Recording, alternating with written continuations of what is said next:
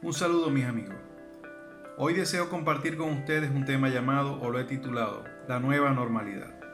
En estos tiempos tal parece que la vida ha dado un giro de 180 grados con respecto a la forma en que la sociedad debe adaptar una nueva forma de vida en la sociedad desde otro punto de vista, respecto a la familia, respecto a la economía, a la iglesia, a la alimentación.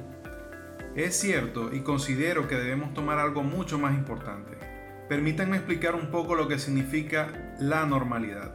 Según la perspectiva social, esta obedece a un comportamiento que está vinculado a la conducta de un sujeto que no muestra diferencias significativas respecto a la conducta del resto de la comunidad. Por ejemplo, los hombres que usen falda en Escocia, para ellos es algo normal, pero para nuestra sociedad no es normal. Entonces podríamos decir que tiene una gran carga subjetiva y está vinculada a la condición social y a otros factores. El concepto normalidad engloba una serie de expectativas que cada sociedad tiene de su gente. Se trata de una generalización y como tal carece de precisión cuando se lleva a la práctica. Por mucho que una persona se esfuerce en parecerse a otra, en cumplir su mandato, nunca podrá modificar sus sentimientos y sus necesidades voluntariamente. La normalidad hace caso omiso a aquellos detalles que nos hacen individuos y por lo tanto no habla de nosotros, sino por nosotros. Quiero precisar que si eres hijo de Dios, debemos seguir creyendo en lo que para muchos no es normal o es anormal, ya que ponen en duda o cuestionan el origen de la fe en Jesús, aún más pretendiendo razonar o poner en duda todo. Deseo hacer un recorrido por la carta que escribió Pablo a los romanos y mostrar cuatro pasos para recordar qué es la normalidad en la vida del creyente. Obviamente sin anular cualquier realidad que esté sucediendo en el mundo o en nuestra vida personal, y te aseguro que eso pondrá un sello en tu corazón. El primer paso es sabiendo esto.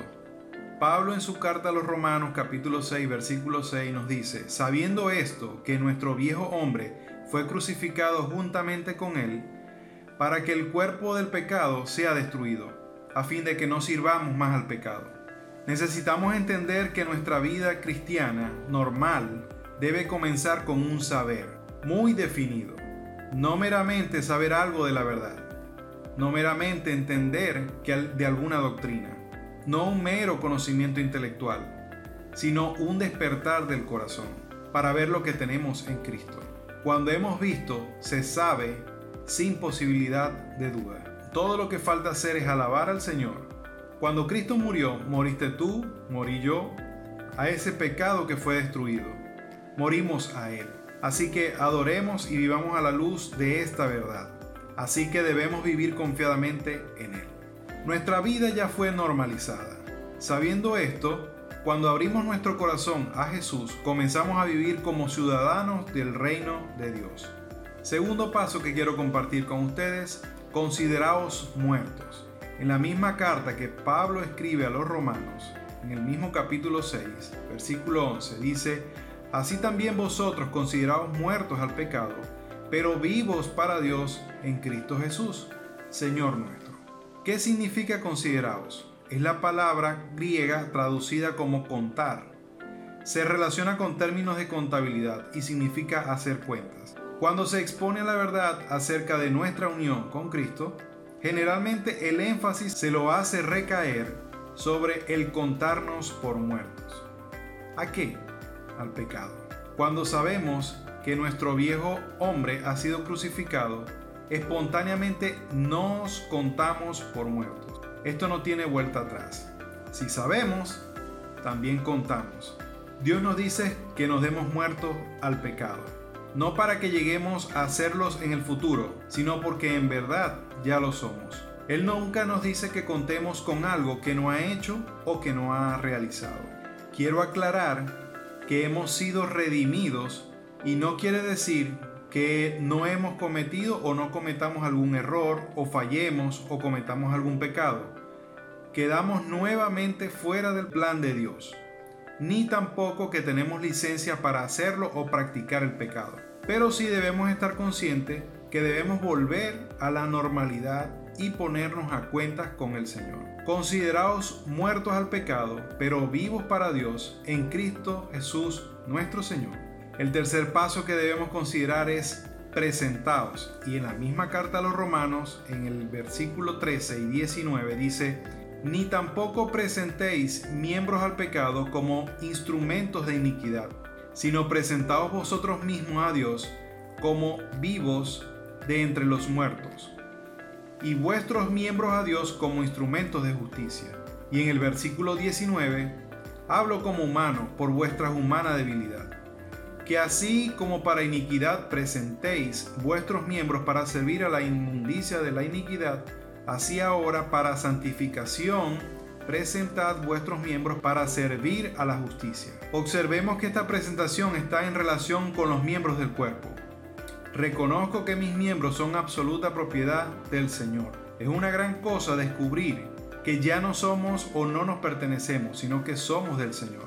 Aquí estamos en el punto central de este mensaje, que tiene que ver con la santidad y nos hacemos la pregunta, ¿qué es la santidad? Muchos piensan que vinimos a ser santos por la erradicación de alguna cosa mala en el interior o en el exterior, pero déjame decirte que cualquier cosa puede llegar a ser santa por ser apartada para Dios. En los tiempos del Antiguo Testamento, si un hombre deseaba hacer todo para el Señor, entonces era ungido con aceite y el Señor le santificaba. Después de esto se le consideraba apto o apartado para el Señor. En la misma manera, un cordero de oro o el templo podía ser santificado, no para la eliminación de toda la maldad en ellos en sí, sino para estar reservado exclusivamente para el Señor. La santidad en el original significa algo puesto aparte y toda verdadera santidad es santidad del Señor. Me entrego a Cristo, eso es santidad. Presentarnos ante Dios quiere decir que reconozco que soy enteramente suyo. Debe venir un día en mi vida cuando paso de mis manos a las de Él. Y desde ese día en adelante pertenezco a Él y no más a mí mismo. Si nos entregamos sin reservas a Dios, ¿cuántos ajustes pueden hacerse necesarios en la familia, en los negocios, en las relaciones, en la iglesia o en nuestras opiniones personales? Dios no permitirá que quede cosa alguna de nosotros. Su dedo tocará cada punto que no es de Él, diciendo, esto hay que dejarlo, ¿estás dispuesto? Debemos tener una idea clara de lo que Dios exige, ya que es muy fácil decir, Señor, estoy dispuesto para todo. Sabes que Dios demanda de ti la vida misma. Hay ideales acariciados, voluntades férreas, amistades apreciadas, ocupaciones agradables que tendrán que desaparecer. Así que no te entregues a Dios a menos que seamos muy sinceros, porque Dios te tomará seriamente, aun si nosotros no lo consideramos como serio. Afortunadamente para algunos, o la mayoría, la vida cristiana normal comienza con una crisis. Y allí es cuando vemos que el Señor de ahí en adelante ya no nos considera para nosotros mismos, sino que en todo de reconocemos su derecho y autoridad apartados para Él, santificados. Este cuarto paso tiene que ver con el andar, el andar conforme al Espíritu. Pablo en la misma carta en Romanos 8 del 1 al 4 dice, Ahora pues, ninguna consideración hay para los que están en Cristo Jesús, los que no andan conforme a la carne, sino conforme al Espíritu. Porque la ley del Espíritu de vida en Cristo Jesús me ha liberado de la ley del pecado y de la muerte. Porque lo que era imposible para la ley, por cuanto era débil en la carne, Dios ha enviado a su Hijo en semejanza de carne de pecado y a causa del pecado condenó el pecado en la carne, para que la justicia de la ley se cumpliese en nosotros, que no andamos conforme a la carne, sino conforme al Espíritu. ¿Qué quiere decir andar conforme al Espíritu? Quiere decir dos cosas. En primer lugar, no es obrar, es andar, es dejar, es dejar que Él obre en medio de como dicen Colosenses 1:29, la operación de su fortaleza, la cual obra en mí con poder. Por eso Dios habla de las obras de la carne, pero del fruto del Espíritu. En segundo lugar, andar conforme implica sujeción. Andar conforme al Espíritu. Quiere decir sujeto al Espíritu. Hay una cosa que el que anda conforme al Espíritu no puede hacer, y es llegar a ser independiente de Él. Tengo que sujetarme al Espíritu Santo. La iniciativa de mi vida tiene que ser con Él. Solamente a medida que me entrego para obedecerle, encontraré la ley del Espíritu de vida en plena operación en mí. Todos son guiados por el Espíritu de Dios, estos son hijos de Dios, dice Romanos 8:14. El amor es algo escondido en el corazón del Padre. La gracia es aquel amor expresado en el Hijo. Y la comunión se imparte en aquella gracia por el Espíritu.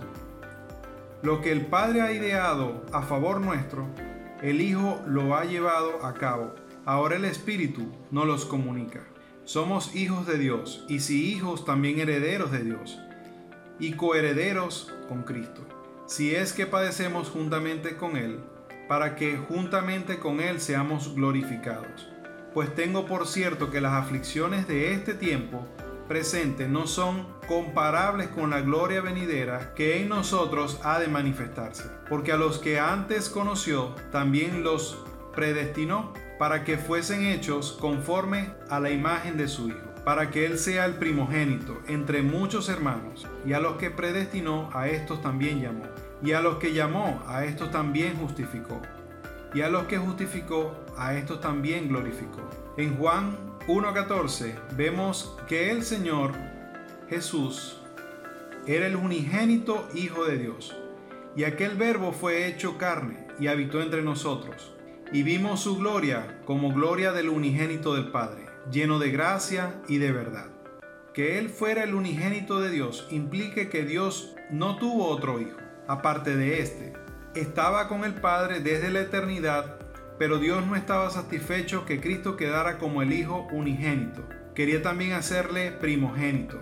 ¿Cómo podría el unigénito venir a ser primogénito? La contestación es sencilla. Por tener más hijos el Padre. Si uno tiene un solo hijo, entonces es unigénito, pero si en lo sucesivo tiene otros hijos, entonces el primero viene a ser el primogénito. El Señor Jesús era unigénito. El Señor Jesús era el unigénito hijo, pero el Padre le envió a fin de que el unigénito también sea convertido en el primogénito aquel Hijo amado tenga muchos hermanos.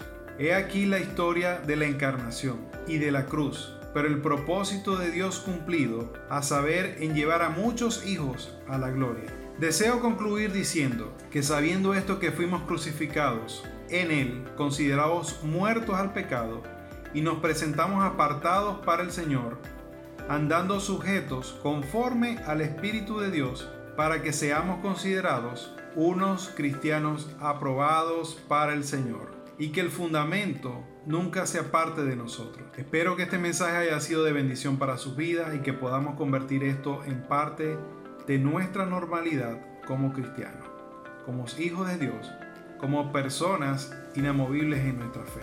Espero que este mensaje haya sido de bendición para tu vida. Haz los comentarios, comparte en las redes. Bendiciones para todos.